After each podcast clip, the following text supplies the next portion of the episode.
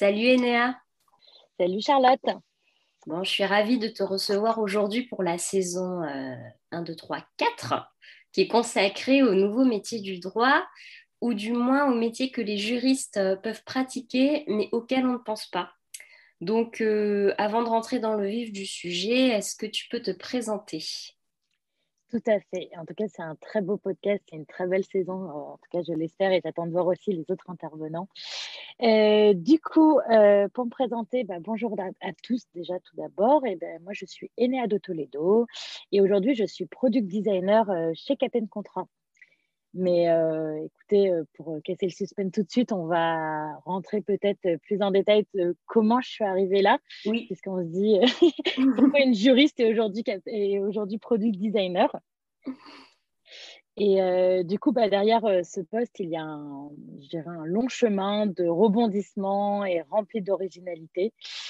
Et tout d'abord, ça a commencé par des études très classiques en droit à la Sorbonne, en licence de droit privé, puis une spécialisation en droit du numérique dès les masters. Et le, le, basculement vers le digital et le product s'est fait dès le M2, puisque en fait, j'ai tout de suite fait un plongeon dans les legal tech. Et j'avais à cœur de vraiment travailler dans l'accessibilité du droit, sur la compréhension du juridique. Ça fait trois ans maintenant que je, travaille en legal tech et que hum, j'ai exercé sur différents postes. D'abord des postes de contenu. donc pour le coup, c'était vraiment de rendre accessible le droit. Euh, c'était de la propriété intellectuelle en euh, plus particulièrement. Et euh, je faisais des newsletters, un peu de legal design. Donc, euh, déjà déjà, déjà du legal design, euh, en tout cas à petite échelle, puisque c'était pour plutôt des infographies et du contenu. Puis j'ai eu envie, pour une expérience un peu plus grande, au moins d'un an chez Séraphin Legal, de, de, faire plus de legal design. Et là-bas, j'étais legal UX designer. Et mon but, c'était vraiment d'apporter toute la strate euh, design et produit euh, aux, différents euh, outils et logiciels métiers que développait Séraphin Légal pour les directions juridiques. Mmh et donc déjà là, on, commence à quitter un peu plus le droit. On commence à vraiment entrer dans du produit. Mais j'étais pas encore product designer à temps plein, on va dire. Il y avait quand même encore une bonne strate de légal, travailler sur des contrats, sur des politiques de confidentialité. Et euh, ensuite, bah, on est arrivé chez Captain Contrat il y a donc un an. Et donc, euh, en tant que product designer euh, à temps plein, mais toujours dans un environnement juridique. Ok, très intéressant. Et, mais tu t'es formée en... parallèlement, non Peut-être en UX, en UI tout à fait. en fait, pendant mon master 2, donc je, je faisais ce stage en legal tech et on était très peu, on était quatre dans la boîte et j'étais entourée de product designers. Et euh, je me suis dit, euh, bon, c'est bien, il me donne déjà des petits tips, des petites astuces, mais euh, c'est pas suffisant, j'aimerais avoir plus. Du coup, j'ai commencé à lire des livres. Et puis, un mois après la fin de mon M2, je me suis dit de passer à la vitesse supérieure et de commencer une école en design. D'accord. à la suite de, de, mon master 2 en droit. D'accord. Et ce diplôme, c'est quoi? Tu l'as fait en un an ou en six mois Ouais, alors c'est assez accessible en design, c'est beaucoup moins long qu'en droit d'ailleurs. euh, j'ai fait qu'un an d'études et c'était un an en alternance dans une école qui s'appelle WebStart, euh, qui est à Paris euh, et qui, a été très tournée bah, sur tous les nouveaux métiers qu'on peut trouver. Et donc, c'est une formation en UX UI qui peut se faire en alternance, que moi j'ai fait donc chez Séraphin Légal pour toujours avoir la pratique à côté. Et là-bas, on nous apprenait euh, vraiment toutes les bases euh, qu'il faut avoir pour après se lancer, quel que soit le domaine euh, dans lequel on va exercer, mais toutes les bases dont on reparlera certainement plus tard, de UX writing, de savoir faire des maquettes, savoir interroger des personnes, des utilisateurs, etc. Ouh là là là, t'en dis trop là Bon, justement, bon, je t'ai invité pour que tu me parles de, de, ton métier de product designer. bon, tout simplement, en quoi consiste ton métier? C'est une bonne question. euh, je dirais, avant d'expliquer de, en quoi il consiste, peut-être rappeler deux points essentiels et un peu de qu'est-ce, que, qui se retrouve dans ce métier-là. Euh, ce métier, c'est un mélange de beaucoup de choses. C'est un mélange de design, un mélange d'innovation, de sociologie également, étonnamment. Et euh, pourquoi autant de, autant de piliers dans ce métier? C'est parce que euh, ce, métier, ce métier, il a mille et une facettes et de définitions selon le secteur et l'entreprise dans laquelle on va exercer. Il n'y a pas une définition de ce métier-là. Et euh, je dirais plus qu'au-delà d'un métier, c'est un état d'esprit. Et de la même manière, tu en parlais déjà un peu avec le legal design dans tes épisodes précédents. En tant que design et designer, on parle et on c'est une manière de, travailler qui euh, va s'implémenter de différentes manières au quotidien. Et donc là, je vais juste donc parler de comment moi je vis ce métier au quotidien, mais ça mhm. peut être d'une autre manière dans d'autres boîtes. Donc nous, enfin, si je devais résumer, c'est vraiment, on cherche un problème, on va comprendre ce problème, et ensuite notre, notre objectif, ça va être vraiment de, de trouver une solution et apporter de la valeur à un utilisateur pour que cet utilisateur ait une bonne expérience. Et donc, euh, au final, ça ressemble d'ailleurs euh, beaucoup euh, à des cas pratiques juridiques, puisque au quotidien, ce métier, c'est vraiment, on part de faits, on comprend, on comprend les faits, on comprend qu'est-ce qui se passe. Puis ensuite, on va avoir toute une phase de recherche, de, de comprendre qu'est-ce qui se fait ailleurs, qu'est-ce qui va bien chez nous, qu'est-ce qui ne va pas bien chez nous, d'interroger les utilisateurs pour, pour vraiment pousser et creuser notre réflexion. Et puis après, on va avoir, une phase de réflexion, de solution. Et cette fois-ci, on va se dire, euh, bon, bah, il est temps de, proposer quelque chose à notre utilisateur qui, attend qu'on fasse quelque chose pour lui. Et euh, du coup, euh, là, ça va être vraiment de, réfléchir à poser des maquettes, donc vraiment pour structurer en fait plusieurs solutions. Et ensuite, on va essayer de valider au moins une solution qui pour nous aura, qui apportera le plus de valeur tant à l'utilisateur que pour la, boîte pour laquelle on travaille, puisque évidemment, à un moment, il faut qu'il y ait une rencontre des, qu'il une rencontre des, comment dire, des, du business en fait, du rencontre du business avec l'utilisateur. Euh, donc voilà un peu de manière euh, très large le métier. oui, c'est riche et en plus, euh, bon, ce qu'on dit pas assez, c'est que ce process, il est quand même assez long en fait. Ça peut prendre quand même plusieurs mois selon les problématiques. Euh, et, décrit comme ça, on dirait presque euh, que c'est facile en réalité, tu vois. Mais, euh, mais bon, d'expérience, je sais que c'est quand même très long et qu'il y a beaucoup aussi de, de, tests, de notions aussi psychologiques à appréhender. donc, non, c'est vraiment pas évident. Ton métier concerne le, le produit. Donc, on l'a vu, il n'y a pas de bon produit sans travail avec l'utilisateur. Comment tu fais, toi, pour rendre l'expérience utilisateur justement agréable? Eh ben, là-dessus, on va suivre euh, globalement euh, euh, deux, grandes parties, justement, un peu pour structurer tout ce que tu peux dire qui peut être très long. Et on va avoir une première phase de recherche utilisateur, qu'on appelle en anglais discovery, si jamais je réutilise ce petit mot. on, saura de quoi il retourne.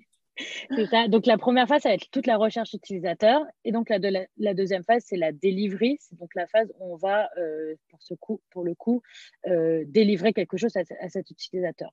Et donc, pour rendre euh, en fait l'expérience utilisateur agréable, que ce soit pour écrire une FAQ avec les bonnes questions, que ce soit pour placer un bouton, que ce soit pour structurer une page avec de l'information, eh bien, en fait, l'utilisateur, on va le placer dès le début et pas seulement à la fin pour vérifier si on a bien fait ou quoi que ce soit. C'est vraiment une boucle qui est continue, qui ne s'arrête jamais. On va, avoir on va interroger des utilisateurs dès le début, donc ce que je parlais des faits, c'est-à-dire vraiment de, de voir, bah, on a une hypothèse. Euh, par exemple, on pense que le bouton, euh, il n'est pas assez vu parce qu'il n'y a pas beaucoup de clics dessus. Du coup, on va aller interroger des utilisateurs, on va aller montrer nos maquettes à des utilisateurs et leur dire, et voir en fait ce qu'ils vont nous dire, et voir aussi où est-ce qu'ils vont cliquer. Et du coup, à partir de ce moment-là, on va formuler cette hypothèse de manière plus générale et se dire, OK, on a une hypothèse, donc on a un problème. Maintenant, on va donc concevoir euh, une solution. Et euh, ensuite, évidemment, on va retester cette solution parce que c'est on est designer, mais on n'a pas la science infuse. Du coup, euh, c'est pas qu'on a fait une solution et tout de suite c'est la bonne. Du coup, dès qu'on a des solutions, on les présente aux utilisateurs. On va donc changer par exemple le placement d'un bouton, on va changer le contenu d'une FAQ par exemple, et voir si euh, l'utilisateur comprend mieux ce qu'on a essayé de faire. Et là-dessus, on peut les interroger de plein de manières différentes, puisque évidemment, à, chaque problème ou à chaque besoin, on, a des méthodes différentes pour les interviewer. Donc, on peut explorer un sujet avec des interviews, des questionnaires. c'est assez rapide quand même à faire. Le seul problème, c'est de recruter des personnes. mais, mais parce que tout le monde n'a pas beaucoup de temps, surtout quand on est dans du B2B. Mais, euh, mais en tout cas, euh, c'est toujours des, très beaux échanges, c'est quelques minutes au téléphone, euh, où on peut également avoir aussi, pour par exemple déterminer s'il y a un intérêt à, faire quelque chose, un test qu'on retrouve très, très souvent dans, dans les logiciels, ça va être des smoke tests. Donc, ça va être par exemple, euh, on fait semblant qu'il y a la fonctionnalité, on te dit euh, nouveauté, euh, mm-hmm. par exemple, logiciel pour éditer des contrats, et on va regarder combien d'utilisateurs ont cliqué dessus. Et en fait, derrière, c'est un petit écran pour lui dire ça arrive bientôt. ah, d'accord. C'est pour prendre la température. C'est ça. Et en fait, c'est comme ça qu'on va faire en sorte que l'expérience utilisateur soit agréable de A à Z il n'y a, pas, euh, a pas de concession entre guillemets à faire à se dire est-ce qu'il faut qu'elle soit bien au début et bien à la fin? Ou est-ce que l'utilisateur, on n'a pas le temps de, de l'interroger au début donc on va l'interroger qu'à la fin? Non, c'est vraiment l'utilisateur, il est là tout le temps. Et même si ça prend plus de temps entre guillemets de l'interroger, au final c'est que du bénéfique puisque à la fin, si on a une bonne solution, eh bien on aura gagné plus d'utilisateurs, tous les utilisateurs seront contents et donc, au final, on aura gagné du temps. Oui, et puis il y aura surtout, j'arrête pas de le dire, mais c'est tellement important, il y aura moins de SAV derrière. Exactement. En fait, ou alors c'est le SAV qui sera proactif. C'est-à-dire que nous, on essaye aussi de travailler ça euh, chez Captain Contrat, c'est de se dire, il faut qu'on ait moins d'appels entrants. Parce que ça veut dire que des, des personnes ont des problèmes s'ils appellent, puisque sinon ils n'appelleraient pas. Et que plutôt que d'avoir des appels entrants, on va essayer d'avoir des appels sortants de, des personnes qui peuvent aider justement les utilisateurs au cas où ils auraient un problème et en fait d'être proactifs et d'arriver avant même le problème. Ok. Justement, euh, là, je vais rebondir sur ce que tu viens de dire. Euh, parce qu'en fait, toi, tu as un métier où tu es un peu au carrefour de, tous les autres métiers, justement. Et euh, avec quel service tu travailles le plus? J'imagine qu'il y a effectivement le côté commercial. Tu dois aussi travailler avec l'équipe marketing, l'équipe dev aussi. Bah, en fait, euh, on travaille avec, tout le monde. avec tout le monde. c'est exactement ça. Euh, et en fait, euh, je dirais qu'on a tous une pierre à l'édifice à apporter parce que le designer tout seul, en fait, il ne fait pas grand-chose. Parce que le designer, comme on disait, bah, il, a besoin des utilisateurs. Et les utilisateurs, en fait, ceux qui les connaissent peut-être le mieux, ou en tout cas qui leur parlent tous les jours, bah, comme tu disais, ça va être par exemple un commercial, parce qu'ils ont les utilisateurs tout le temps au téléphone puisqu'ils essayent de, donc, de vendre quelque chose. Donc, donc, ça va être une cible aussi très particulière, par exemple les prospects, ceux qui ne sont pas encore clients. Mais du coup, c'est, c'est, je dirais, c'est du pain béni pour un designer de savoir qu'est-ce que pense une personne qui n'est pas encore cliente. Oui. Du coup, un commercial, on adore parler avec eux. On a même des, des channels sur Slack euh, pour s'envoyer des petits messages et que le commercial nous dise Ah, celui-ci, il avait plein de questions, il était hyper intéressant, tu peux le recontacter. On a également toutes les, équipes de Customer euh, Success qui vont faire en sorte que toute l'expérience soit bien euh, pour le client, qui va l'accompagner euh, sur le produit également. Et donc ça aussi, c'est pour nous, c'est des, enfin les clients vont se confier à eux et vont leur dire, bah, j'ai un problème à tel endroit. Du coup, c'est pareil. nous, on a besoin de ce feedback pour s'améliorer. Donc, on va également beaucoup travailler avec euh, le Customer Success. Et puis après, tu, en as parlé, il y a le marketing. Parce que bah, dans un produit, il y a différents endroits. Et euh, évidemment, il y a l'endroit qui va s'adresser à tous ceux qui sont prospects, donc ce que je disais qui ne sont pas encore clients, qui se baladent sur notre site internet, qui sont en train de faire euh, ces petits questionnaires juridiques pour déterminer leurs besoins. Et eh bien ça, si il n'y avait pas le marketing avec qui travailler main dans la main pour faire du contenu, pour trouver un bon ratio entre le, ce qu'on appelle le SEO, donc euh, tout ce qui va être de, les, recherches Google, et en même temps l'UX, pour que ça ne soit pas juste du contenu, euh, je vais te mettre plein de contenu euh, et que tu achètes. Non, il faut aussi apporter un peu de l'empathie de l'UX pour placer bien le contenu, donc le marketing évidemment. Et puis la dernière dont tu mentionnais, c'est les développeurs. Euh, évidemment que les développeurs ont, un grand rôle puisque même si eux ne sont pas au contact de l'utilisateur, c'est eux qui vont donner vie à la solution qu'on aura maquettée. Et c'est aussi les premiers à nous faire la remarque de nous dire Ah, mais tu n'as pas pensé à ce cas-là? ou Mais si l'utilisateur il veut faire ça, il peut pas. Et donc, du coup, ça nous fait également réfléchir et peut-être repartir un peu en arrière et réitérer sur ce qu'on a proposé.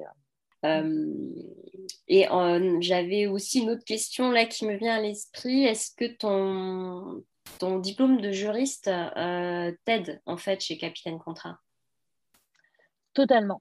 Et je suis contente que tu poses cette question parce qu'en plus, c'était quelque chose que j'ai oublié de mentionner un peu avant, parce qu'on parlait des autres équipes, mais il y a aussi l'équipe produit, parce qu'il n'y a pas que des designers, évidemment, dans cette équipe. Et euh, pour te donner un exemple, dans notre équipe euh, produit, on est 11 actuellement, mmh. et la moitié, on est des juristes.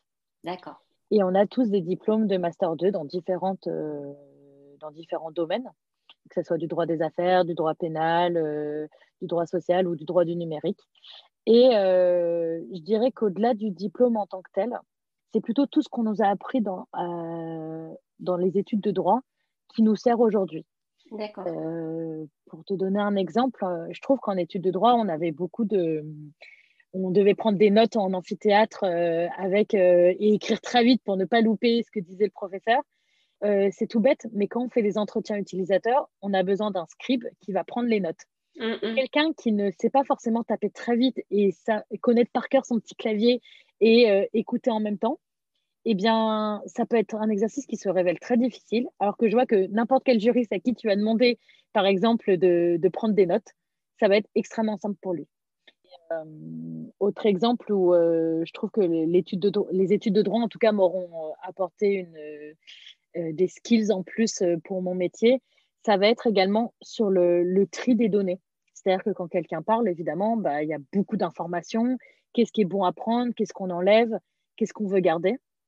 Ça, en droit, on a l'habitude des grands bouquins qui font 1000 euh, pages, euh, qu'il faut comprendre et essayer de lire avant les partiels et tout ça. Et en fait, on nous apprend à traiter cette information et je trouve qu'au quotidien, bah, dès que j'ai des, centaines de pages d'entretien utilisateurs qui ont parlé pendant une heure chacun, et ben en fait, arriver à faire des grands thèmes, arriver à lire en diagonale et prendre un petit surligneur pour comprendre exactement euh, vers où on veut aller et qu'est-ce qu'on veut euh, ressortir comme insight derrière, et bien je trouve que si j'avais pas eu le droit derrière, bah, ça serait beaucoup plus compliqué pour moi de, de savoir faire toutes ces petites choses-là. Alors, ce n'est pas du juridique en tant que tel, mais je trouve que les, les, les, études de droit te permettent d'être très structuré là-dessus. Oui, ça c'est vrai.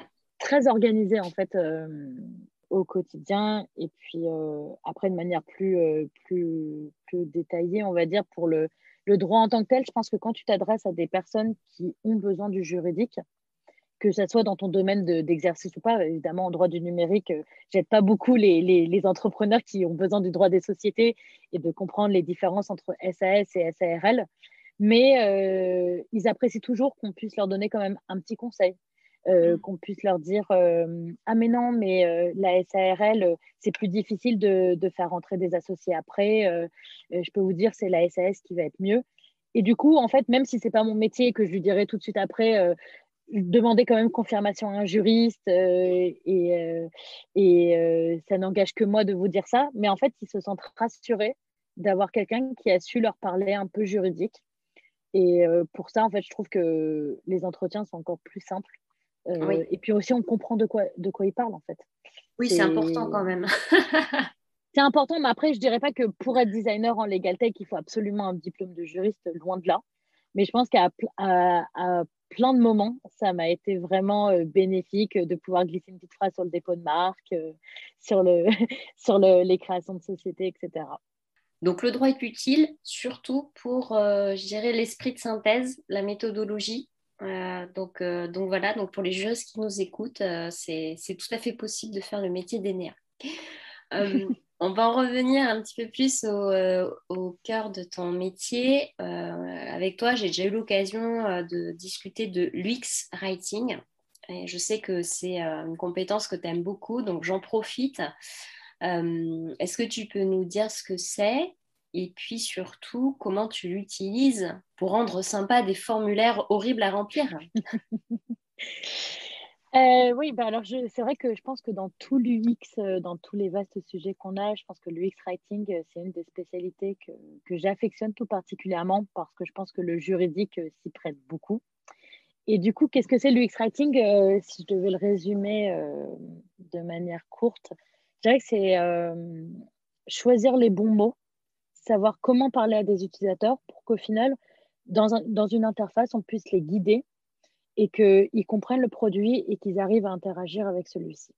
Ça, ça serait la définition euh, toute simple, on va dire. oui, c'est la... tu nous as fait la version courte là. très, très courte. Mais au final, qu'est-ce que euh, qu'est-ce que c'est l'UX Writing euh, de manière plus large? Je dirais que c'est un mélange un peu de, bah, des mots, donc du langage en tant que tel, puisqu'on parle de, du X-Writing, donc writing, évidemment, ça, ça renvoie à cela. Mais c'est également un mélange avec de l'empathie et de la stratégie. Qu'est-ce que ça veut dire? Un mélange de mots, c'est parce qu'il faut savoir être concis, savoir être clair et savoir aussi donner les bonnes informations aux bons endroits. Mm. Mais euh, ça veut dire également maîtriser le vocabulaire que, qu'utilise notre cible, en fait. Parce que, évidemment, nous, par exemple, si on écrivait en tant que juriste, on se dit, eh ben, on peut utiliser plein de mots compliqués.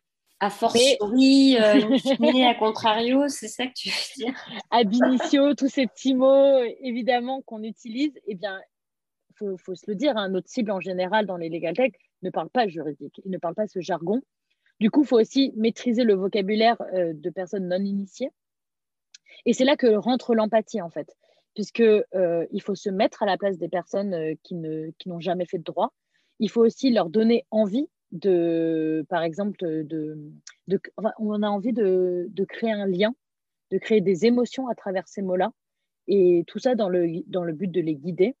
Et puis en fait, euh, bah, la stratégie, c'est ce que je parle un peu de guidage, mais en fait, c'est vraiment que l'utilisateur, il arrive par exemple à acheter euh, sa création de société, puisque là, si je reprends le cas de Captain Contrat, il arrive à acheter sa création de société. Lui, il est content parce qu'il a créé sa société, et Captain Contrat va être content parce que nous, on a réussi à vendre une création de société.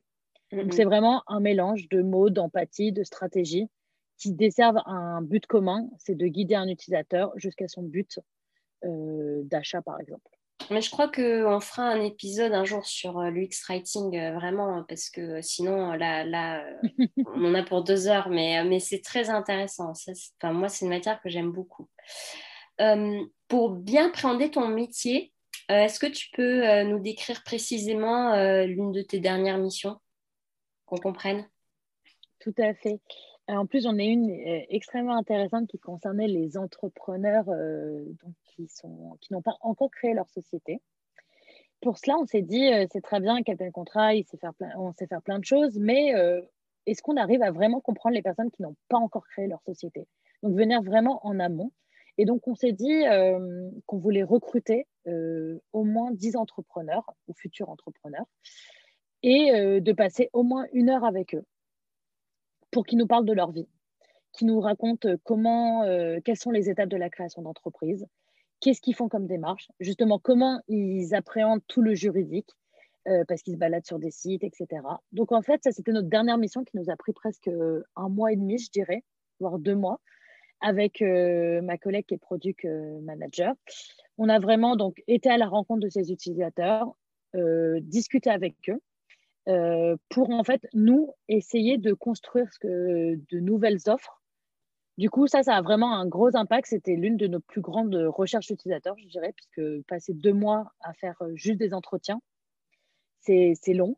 Mais mmh. pour nous, ça nous apporte une valeur énorme, puisque derrière, bah, avec tout ce qu'ils nous ont appris, on a euh, pu faire euh, un, grand, euh, un grand tableau avec toutes des idées de solutions pour venir les aider en amont. Donc là, mm. c'est par exemple un exemple de mission très récent qu'on a pu faire pour, en termes de recherche utilisateur.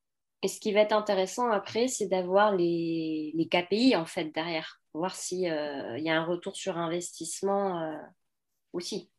Tout à fait. En fait, après nous, on va, à partir de ces entretiens, on va établir notre vision 2022 euh, euh, en termes d'acquisition et donc déterminer justement est-ce qu'on a réussi à faire euh, démarrer plus de commandes, est-ce qu'on a réussi à avoir moins de taux, donc on appelle de drop sur une page, c'est-à-dire de personnes qui s'en vont, qui s'en vont parce que par exemple ils n'ont pas compris la page.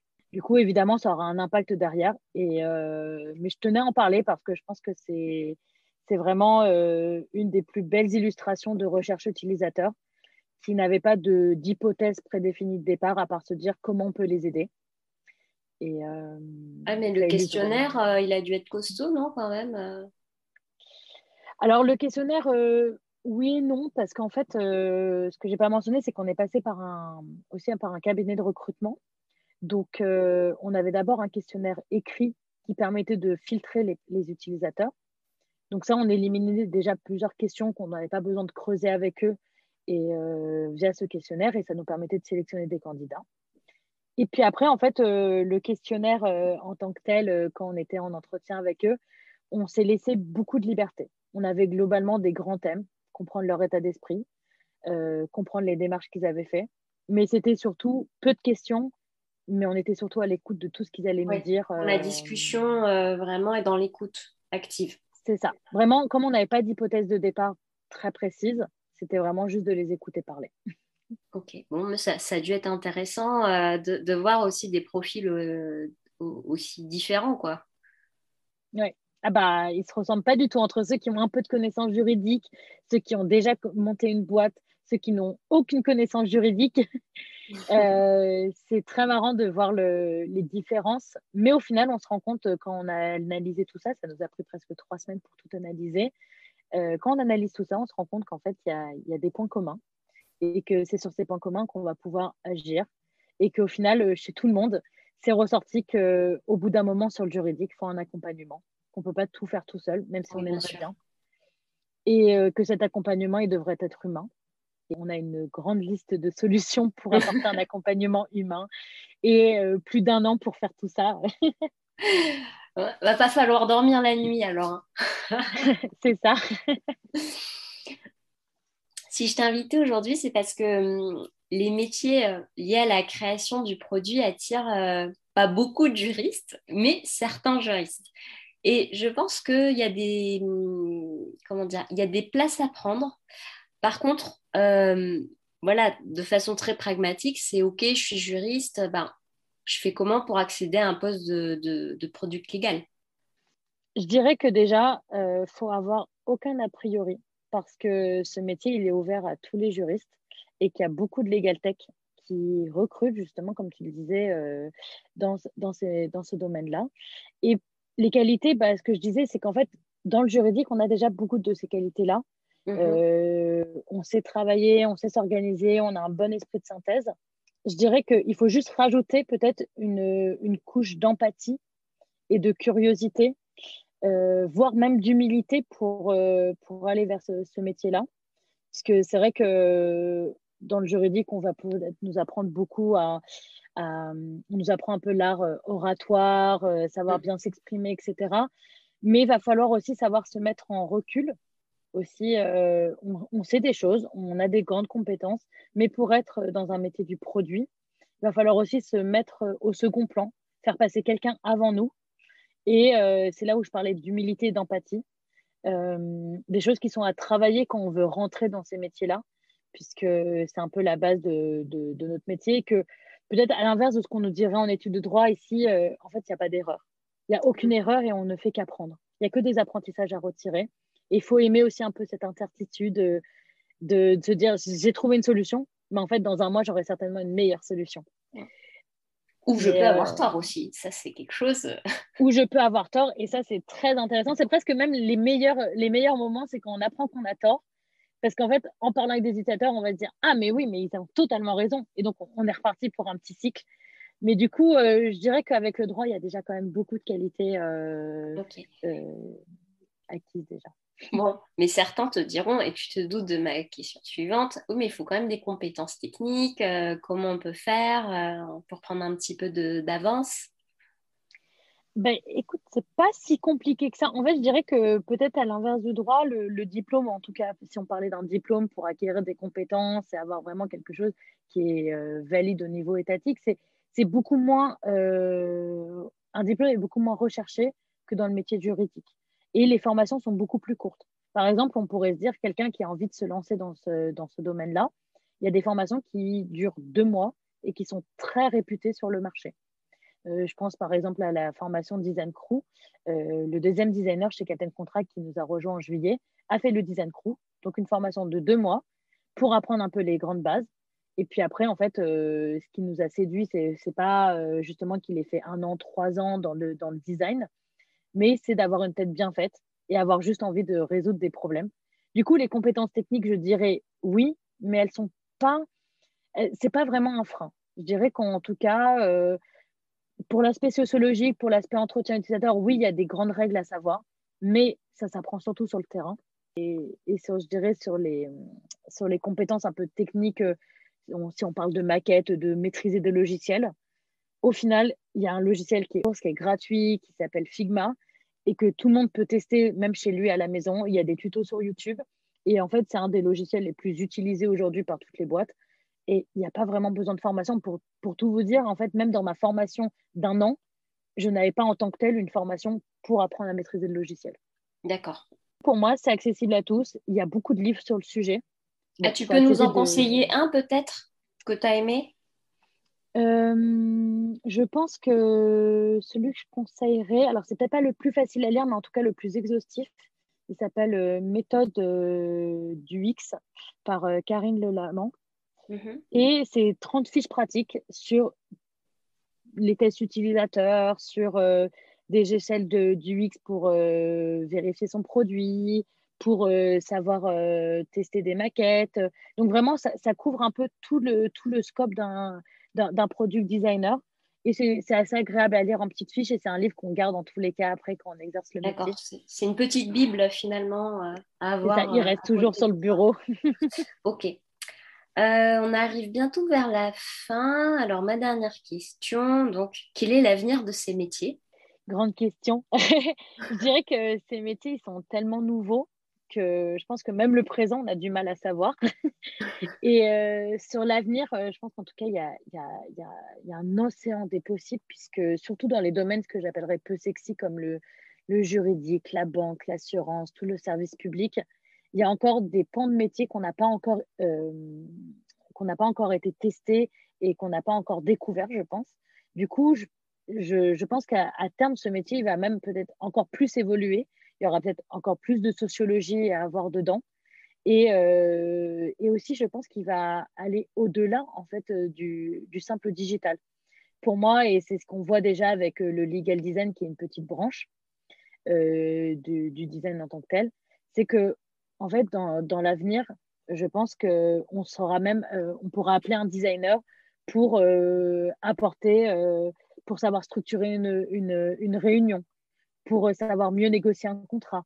Pour, euh, si là, je parle que du juridique en tant que tel, mais ça peut être aussi, euh, on aura besoin de designers encore plus présents pour, pour tout ce qui va être chatbot, pour tout ce qui va être serveur vocal, où des fois, on, on est encore très frustré aujourd'hui quand on arrive face à quelque chose où c'est un robot qui est derrière.